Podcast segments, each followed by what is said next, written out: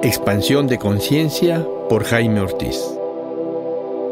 Te doy la bienvenida a este podcast, donde compartiré contigo tres caminos para expandir tu conciencia, que es lo mismo que caminos para tu autoconocimiento. Psicoterapia, meditación y plantas maestras son los caminos que te voy a ofrecer con respeto y amor.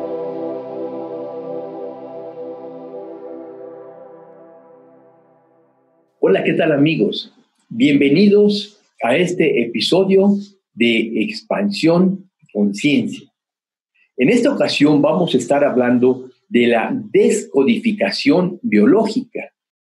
Y para hablarnos de este tema, hemos invitado a la maestra Alejandra González Peralta, quien es licenciada en Pedagogía por la Universidad Nacional Autónoma de México tiene maestría en inteligencia emocional eh, por la Casa Luz de San Cristóbal de las Casas. Tiene estudios en el tema de terapia de contención, donde estudió fue en el Instituto Precop. Estudió también descodificación de las enfermedades y psicogenealogía en el Centro Internacional de Estudios en Terapias Alternativas. Estudió descodificación biológica en el Instituto Ángeles Walder. Actualmente estudia las cinco leyes biológicas en el Instituto de Ciencias Biológicas Integrales. ¿Qué tal, Alejandra? ¿Cómo estás? Buenos días. ¿Qué tal, Jaime? Buenos días. Pues muy entusiasmada de participar en tu proyecto y muy contenta esta mañana. Muchas gracias, Alejandra. Vamos a iniciar haciéndote esta pregunta. ¿Qué es descodificación biológica? Muy bien, Jaime. Pues mira, te cuento. A nivel personal, yo te podría decir que la descodificación biológica es una forma de vida es una terapia complementaria que acompaña a las personas a encontrar el origen de su síntoma. Y este síntoma puede ser un síntoma físico, puede ser un, síntoma existencial o un síntoma eh, de comportamiento. Y es una terapia que no se contrapone con otras terapias, con una gestal, con una otra terapia psicológica, porque esta terapia va a encontrar el origen del síntoma. Es a donde vamos nosotros como terapeutas, en descodificación. ¿Y cómo surge esta, esta forma de terapia? Pues mira, esta terapia es muy nueva, este concepto de la descodificación biológica surge a partir de los estudios del doctor Hammer. El doctor Hammer es un médico oncólogo que trabajaba en Alemania, en Múnich, y a raíz de que él desencadena un cáncer de testículo, a raíz de la muerte, a partir de la muerte de su hijo en 1978, es cuando él se da cuenta que tanto él como su esposa, después de la muerte de su hijo, los diagnostican con cáncer. Entonces, a partir de ahí, y él como oncólogo, decía que extraño que los dos hayamos desencadenado este, este síntoma, y a eso lo asoció con el evento dramático que habían vivido ambos. Y es así como se pone a investigar, se pone a hacer sus estudios con diferentes pacientes que tenían el mismo síntoma que él y descubre que hubo un evento que todos en común habían vivido, todas las personas que estaban con este diagnóstico médico. Y a partir de ahí él dice, esto no es una casualidad, esto tiene que ser para algo, tiene que ser un origen y parte de ahí haciendo todas sus investigaciones. Y así como él empieza a ver los otros síntomas, los que tenían cáncer de páncreas, los que tenían un cáncer de estómago, los que tenían cáncer de pulmón, y vio que todos tenían un mismo origen emocional. Y así es como él inicia con sus investigaciones. Y él en los años 70, bueno, a finales de los 70, en el 78, porque él su, hijo muere en diciembre del 78 y a partir de los principios de los 80 es cuando él empieza con sus investigaciones y concluye con cinco leyes biológicas que puede demostrar en varios casos, te, podría decir miles de, de casos, en donde se comprueba estas cinco leyes biológicas. ¿Y cuál es la diferencia de esta, de esta terapia con, con, otra terapia, por ejemplo, la terapia gestal o el existencialismo? Eh, la diferencia que yo veo, aunque tenemos estrategias terapéuticas de PNL, de gestalt, ya en cuanto al abordaje con la persona, esta terapia lo que hace es llegar a la parte, al origen temporal del síntoma. Quiere decir que la persona, para poder desencadenar un síntoma, tuvo que haber vivido un evento dramático, inesperado, que no tuvo solución y que en ese momento la persona no pudo expresar. Estas cuatro características son las características que el doctor Hammer encuentra para poder desencadenar y echar, echar a andar un programa, porque para el doctor Hammer no hay una enfermedad, la enfermedad como tal no existe, sino la enfermedad es parte de un programa que consta de dos fases. Una fase donde se inicia con un bioshock, así le llamó, a este evento dramático, inesperado, que no tuvo solución ni expresión, empieza a haber una serie de reacciones en el cuerpo y después pasa por una fase en donde ya se solucionó el conflicto y después viene una fase de reparación, él le llamó así, a donde el cuerpo empieza a tener otras reacciones y muchas veces, yo te podría decir, la mayoría de los síntomas que conocemos aparecen en esta fase cuando ya la persona solucionó el conflicto y empieza a reparar el órgano afectado. Entonces, ¿cómo inicia? Inicia con un bioshock y el bioshock es percibido principalmente porque por la mente, por el pensamiento, por el cerebro. Él encontró que cuando la persona vivía un evento dramático, inesperado, sin solución y sin expresión, el cerebro sufría como si fuera un impacto, como un moretón que se queda grabado en una parte del cerebro. Cada parte del cerebro tiene una correlación con un órgano específico. Si yo, dependiendo como yo viva el evento, es que se va a afectar una parte del cerebro u otra. Y eso es a lo que le llamó foco de Hammer. Se queda esa como huellita, ese como moretón, porque tiene, está, edematizado, tiene un líquido. Una vez que esto sucede, se corresponde con un órgano específico y empieza la reacción que te digo con neurotransmisores, hormonas, reacciones en el cuerpo y esto hace que se afecte un órgano u otro. Entonces, tenemos que para el doctor Hammer primero se lo recibe el cerebro, se va a un órgano específico y por eso que le llama un pensamiento, sentimiento, la, la persona siente, con el cuerpo, hay una emoción que está ahí y una sensación corporal. Todos estos factores son los que van a intervenir en que aparezca un síntoma. Y hay veces que te digo, no, no necesariamente aparece en una primera fase cuando yo vivo el, el, el bioshock, habrá, habrá otros síntomas que sí, por ejemplo, un, un adenocarcinoma de pulmón, aparece luego, luego, yo vivo el evento empieza luego, luego a haber una multiplicación celular ante una situación que la persona vive y después en fase de reparación hay otro comportamiento del cuerpo. Y a todo esto es a lo que le podemos llamar enfermedad, a todo el proceso, que es lo que él llama carácter bifásico de la enfermedad. ¿Por qué? Porque hay dos etapas que están sí o sí después del bioshock para la resolución, llegar a la fase final, que sería la resolución del síntoma como tal. ¿En qué momento, Alejandra, una persona puede tomar esta terapia de tal forma que no haya estos dos eventos eh, que tú dices ahorita, ¿no? Sino que pudiera trabajarse antes de que ocurra la formación de la enfermedad, digamos. Es que eso es bien difícil porque la mayoría de la gente acude cuando ya tiene el síntoma. Es decir, la gente llega eh, a, buscar apoyo cuando ya han ido a varios médicos y, me dicen, es que yo ya tengo cuatro años con gastritis y no, no la soluciono. Y entonces ya me dijeron que era emocional. Llegan cuando ya el síntoma está presente.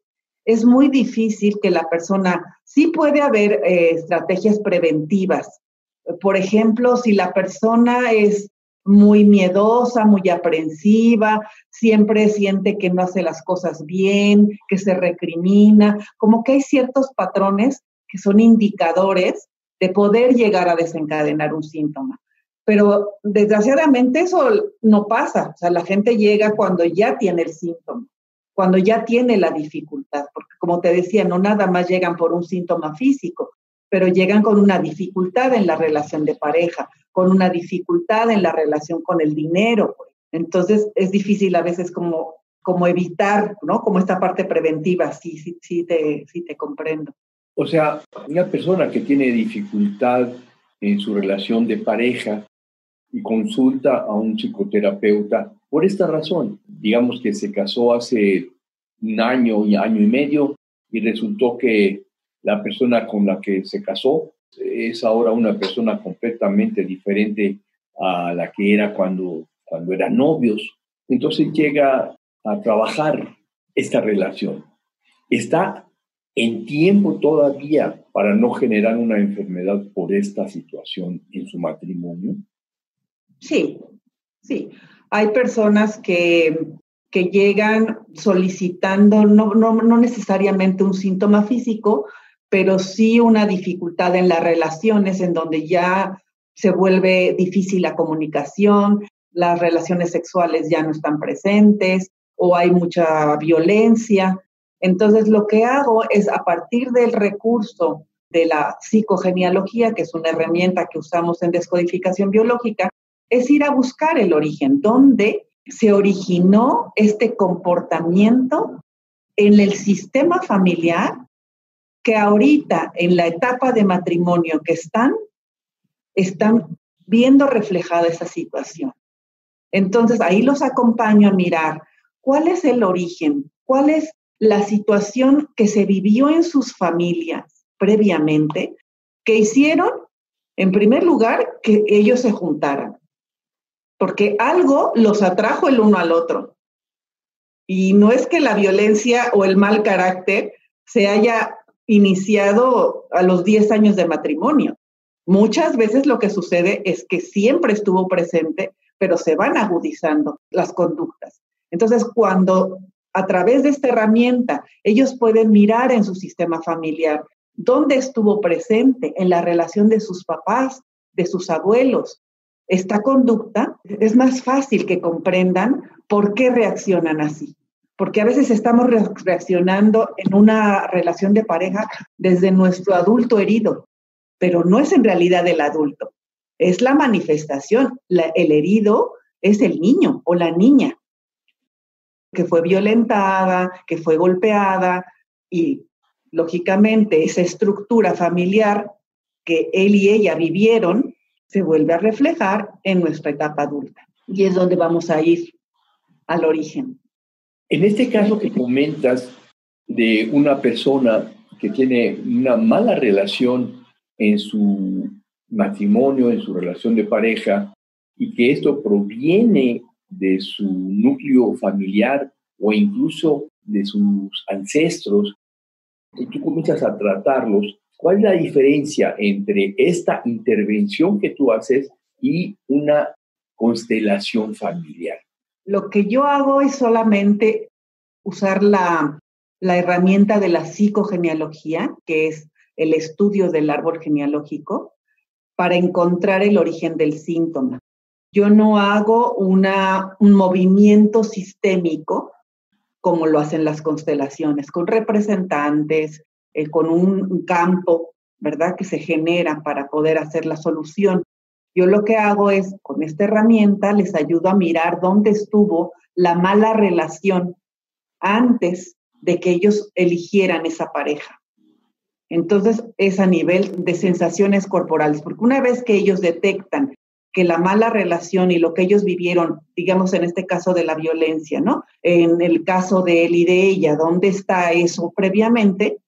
Vamos a buscar lo que eso te hace sentir a ti. Esa sería la herramienta que nosotros usamos. Es, ya me di cuenta que mi mamá y mi papá tuvieron esa comunicación. Yo fui una niña que me golpearon mucho y entonces o hago más de lo mismo y busco un hombre que igual golpea, porque no conozco otra manera. ¿Y qué es lo que pasa? Yo trabajo con la niña herida, no a nivel del sistema familiar como lo hacen las constelaciones, creando el campo con los representantes, sino voy a buscar dónde está el origen de la niña, dónde se originó para la niña. Sí, te entiendo muy bien la diferencia. Y te quiero preguntar, una, en este caso, esta niña, no, no una niña que fue golpeada, sino otro caso en donde una niña ve cómo la mamá se relaciona con el papá y de alguna forma percibe que la mamá no tiene un respeto, ni un cuidado, ni amor por el papá. Ella puede de alguna forma absorber esta forma de relación, ya eh, eh, forma de, pues sí, en, su interior, para cuando ya se va a relacionar con su esposo, repetir el patrón de la mamá. Sí, muchas veces sucede eso, que repiten el patrón de mamá, o si, por ejemplo, el papá se va y la mamá la cría sola y no hay una relación con el papá ya nunca más, ella puede generar también una huella de abandono. Es sentir que los hombres me abandonan, como abandonaron a mi madre, y se repiten estos patrones. Y ahí, ¿qué técnicas tú utilizas para sanar este tipo de, de relación, de situación interior de la, en este caso de esta niña, por ejemplo. Fíjate, en esta terapia, decía el doctor Hammer, el tiempo no existe. ¿A qué se refería?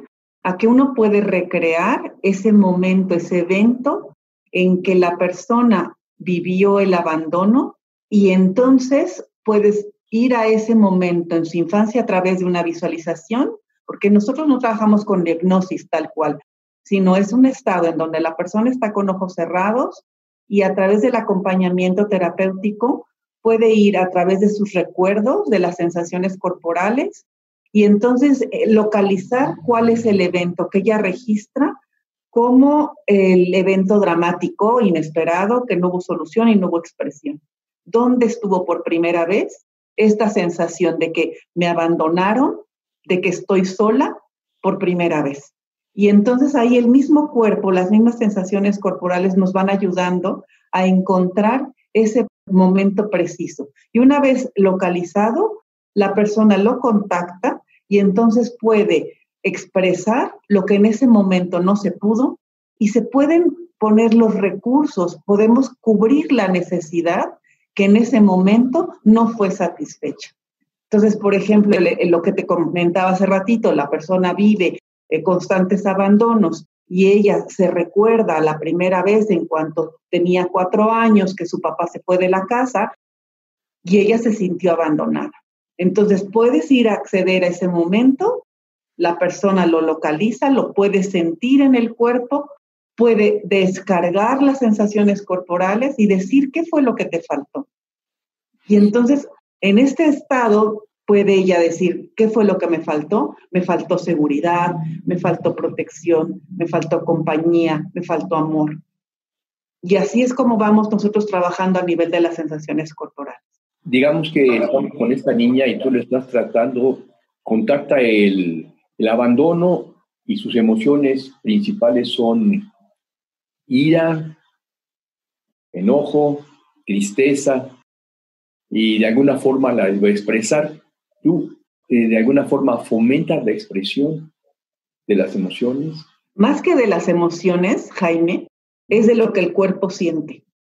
Porque si yo me quedo a nivel de las emociones, no lo bajo al cuerpo. Y yo sé que para que la persona tenga ese síntoma y esa sensación de me siento sola, entonces es porque hubo una reacción en el cuerpo y eso es lo que no pudo expresar es muy difícil que cuando la persona vivió el bioshock que te platicaba, pueda decir, es que cuando se fue mi papá, yo sentí que me daban calambres en el cuerpo, me sentí que las manos me sudaban, sentí la cabeza caliente. No, porque son reacciones inconscientes. Entonces, cuando estamos en esta terapia, lo que a mí me interesa es que la persona llegue a contactar con lo que el cuerpo en ese momento no pudo expresar. Y el, hacer el contacto, eso es lo que yo quiero, porque no quiero que me diga con su pensamiento, es que sentí tristeza, es que... Sí, eh, claro, no es que ella te diga me sentí triste, sino que tú puedas percibir que en este abandono, por ejemplo, hay mucha tristeza. La persona puede no atreverse a tocar la tristeza porque al tocar la tristeza es doloroso. Ella puede decir, fíjate que perdí a mi papá en un accidente cuando yo tenía cuatro años y reírse. y sigue platicando de la muerte de su papá y se vuelve a reír. Bueno, cualquier terapeuta se va a dar cuenta que esta risa es un mecanismo de defensa para no tocar el verdadero sentimiento, que es un sentimiento muy doloroso. ¿Qué haces tú ahí, por ejemplo? Le digo, ¿y en tu cuerpo qué sientes? Siempre nuestro referente va a ser el cuerpo, porque así sacas a la persona del pensamiento, de que te siga contando historias, porque es lo que la gente está acostumbrada a hacer. Supongamos que la, la niña, que ya es ahora una señora que te viene a ver, una mujer de 25 años, te dice, y cuando él ya te platica que se muere su papá, cuando ella tiene cuatro, se ríe. Tú le preguntas, ¿pero qué sientes en tu cuerpo? Ella eh, dice, nada. O sea, nada. Es que, fíjate, te, voy a, a, contar. Cuando estás en el proceso terapéutico, que la persona está con ojos cerrados, el cuerpo se siente. Esa es la diferencia. Cuando tú estás platicando con la persona a nivel consciente, con los ojos abiertos y que te platica, porque además depende cómo lo vivió la persona. A lo mejor te va a decir, me dio mucho enojo, me sentí muy triste, me dio, o sea, cada quien lo va a vivir de una manera distinta. Entonces, dependiendo cómo la persona lo viva, es a donde yo me voy a enfocar que te platique, pero una vez que te platique desde la conciencia, ahí es donde hacemos el trabajo de ir a ese momento y ahí sí, con ojos cerrados, las reacciones del cuerpo aparecen, Jaime. Ese es lo maravilloso, que cuando estás con la parte consciente, no, pero cuando estás en el proceso terapéutico, las sensaciones corporales aparecen y es justo lo que dices. La gente no quiere entrar ahí porque ya sabe que duele, pero ahí es donde entra nuestra función que de hecho nosotros en la escuela nos llamamos acompañantes, no terapeutas, sino yo te acompaño a encontrar ese origen y a pasar por ahí. Si en este momento yo tuviera un encendedor y te digo, acerca tu mano a la llama, claro que no. Claro que me vas a decir, no, por supuesto. ¿Por qué? Porque me quemo. Pero si yo te digo, te acompaño y tú haces este movimiento, ni te quemas, y la llama se apaga. Y es ahí a donde nosotros acompañamos a las personas, en el dolor, precisamente. Sí, Alejandra, sí, es, muy claro. ¿Qué más nos puedes decir de esta técnica de descodificación biológica? ¿Qué más le podemos aportar a las personas que nos están escuchando? Pues mira, lo más bonito que les decía en un principio, que la descodificación se vuelve un estilo de vida, es porque te haces responsable. Es porque sabes ahora que dependiendo de la manera que tú tienes de vivir, es que vas a desencadenar un síntoma o no. Entonces empiezas a modificar tu percepción de la vida. Empiezas a, a cambiar porque yo ya sé que si toda la vida he sido enojona y me activo con el enojo y estoy constantemente rumiando ese malestar, ese malestar se me va a ir a las vías digestivas. Entonces, lo empiezo a gestionar de otra manera. Entonces, yo me hago responsable. Es decir, no me enferma lo de afuera, no es que comí esto y me hizo daño, es que me enferma porque tú me, me gritas, y entonces cuando tú me, me, gritas, yo me enojo y entonces tú tienes la culpa. Aquí no. Aquí yo soy responsable al 100% de lo que siento, de cómo lo vivo y además de cómo lo resuelvo y lo gestiono. Y eso es padrísimo, saber que tú tienes todos los recursos para poder resolver esa situación y sanar. Y que si yo tengo un cáncer en este momento, me hago consciente de qué fue lo que viví, de qué fue lo que me estructuró en mi vida, en mi pasado, en mi árbol genealógico, para que yo tenga esta manera de reaccionar. Lo trabajo, me hago responsable y entonces yo soy una persona activa para poder solucionar mis síntomas. Te quiero platicar. Conozco una, un matrimonio que ha trabajado mucho en terapia y que también ha leído muchos libros y que incluso han escrito pequeños folletos acerca de hacerse responsable uno mismo de su vida. Pero un buen día resulta que eh, el esposo va eh, por la carretera y un, señor le pega en el carro y se va y entonces le pegó y se fue, etcétera, ¿sí? Y este pues se enoja muchísimo, ¿no? Se queda con el coraje. Llega a su casa y ya le platica a la esposa, fíjate que el esposo, que, que me pasó esto, que iba yo por la carretera y entonces sucedió tal cosa. Y la esposa le contesta, sí, lo que pasa es que tú siempre manejas muy rápido, siempre manejas mal. Entonces el esposo, a pesar de que ha escrito manuales acerca de que él es responsable de sus emociones, en ese momento no se da cuenta y le comienza a gritar a la esposa.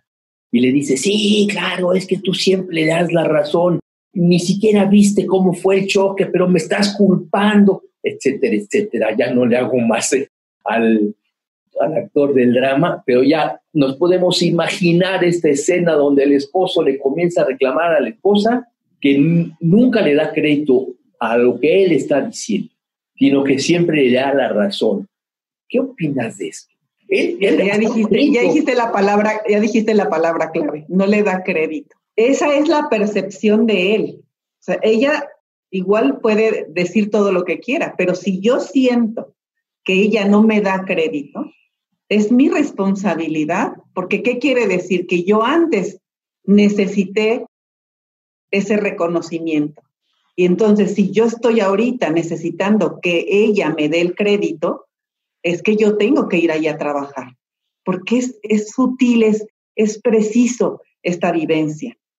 Entonces ahí es donde a él está faltando encontrar que yo no me voy a activar con lo que ella me dice. ¿Sí me, ¿sí me explico? Te entiendo perfectamente, Alejandra, te entiendo perfectamente. Este señor, que además es psicólogo, ha escrito precisamente lo que tú estás diciendo. A nivel conceptual lo tiene clarísimo. Lo que es más, al día siguiente, ya que se echó toda la bronca con la esposa, se levanta y dice, híjole, qué barbaridad, qué exagerado fue mi, qué exagerada fue mi reacción con mi pobre, pobre mujer. que lo único que hizo fue eh, decirme, lo que pasa es que siempre tú manejas mal. Y, bueno, no me gustó eso, pero también yo podría haber visto que efectivamente muchas veces yo manejo con falta de precaución, en fin, ya al día siguiente el hombre puede elaborarlo y justificarlo, pero en ese momento, ¿cómo puede ese hombre que está tan enojado no explotar con la esposa? Porque todo este asunto mental de, ir y yo saber que necesito la aprobación, te entiendo.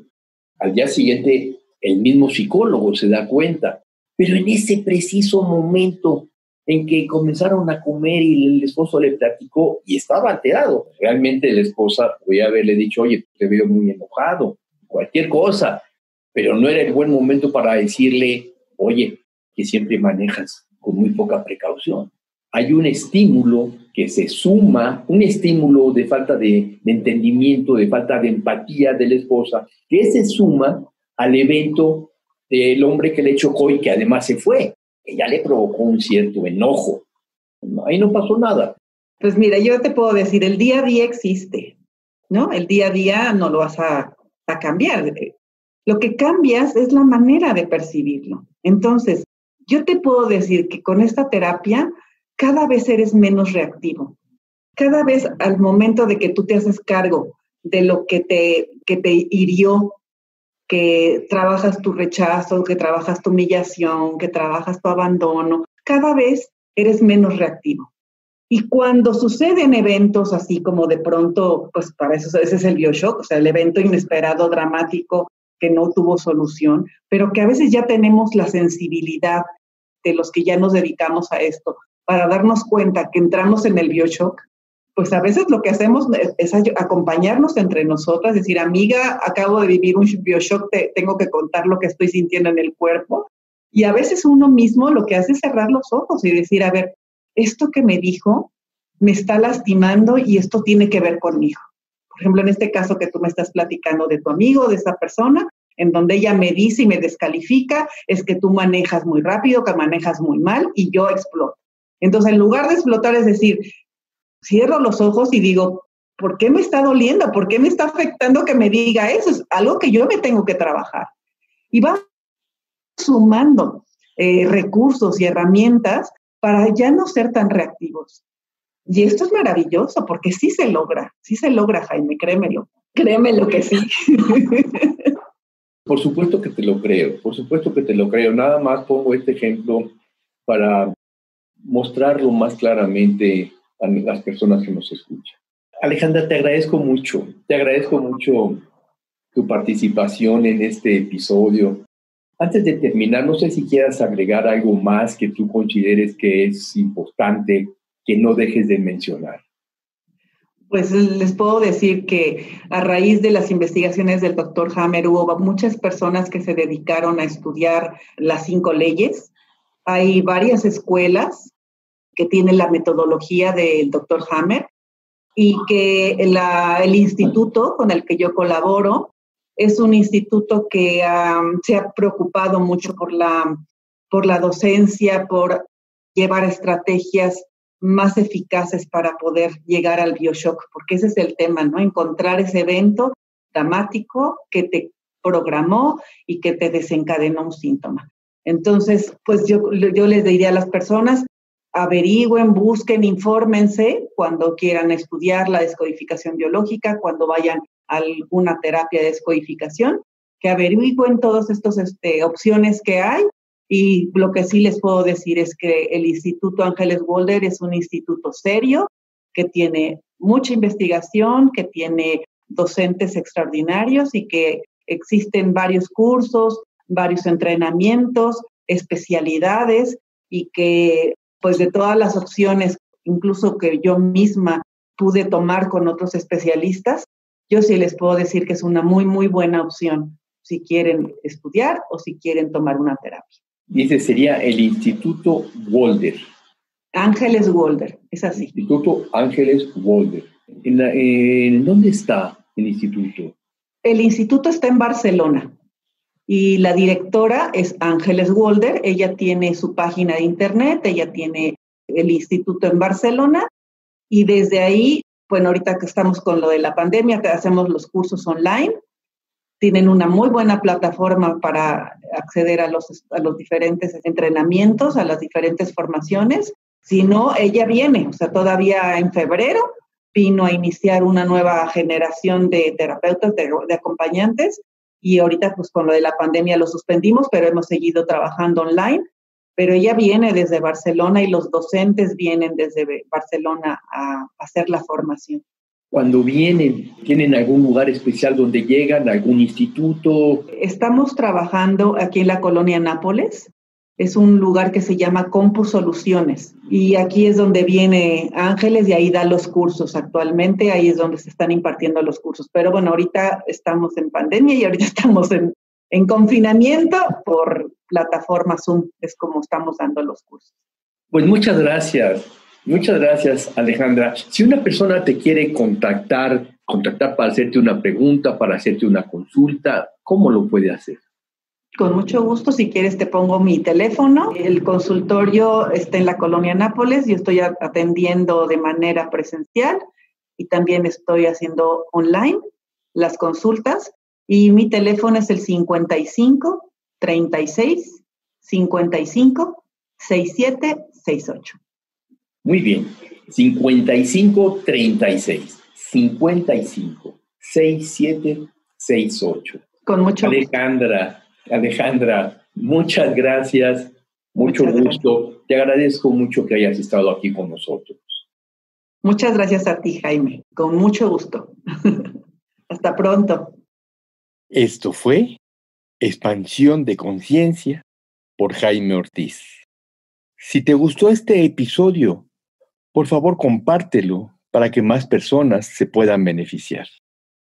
Todos los episodios los puedes encontrar en www.podbean.com, Spotify, Facebook, página Expansión Conciencia y YouTube Expansión Conciencia. Por favor, escribe conciencia con SC para que puedas ingresar a nuestro canal a través del WhatsApp 56 18 54 63 63 me puedes hacer alguna pregunta o comentario o bien hacer una cita de integración terapéutica.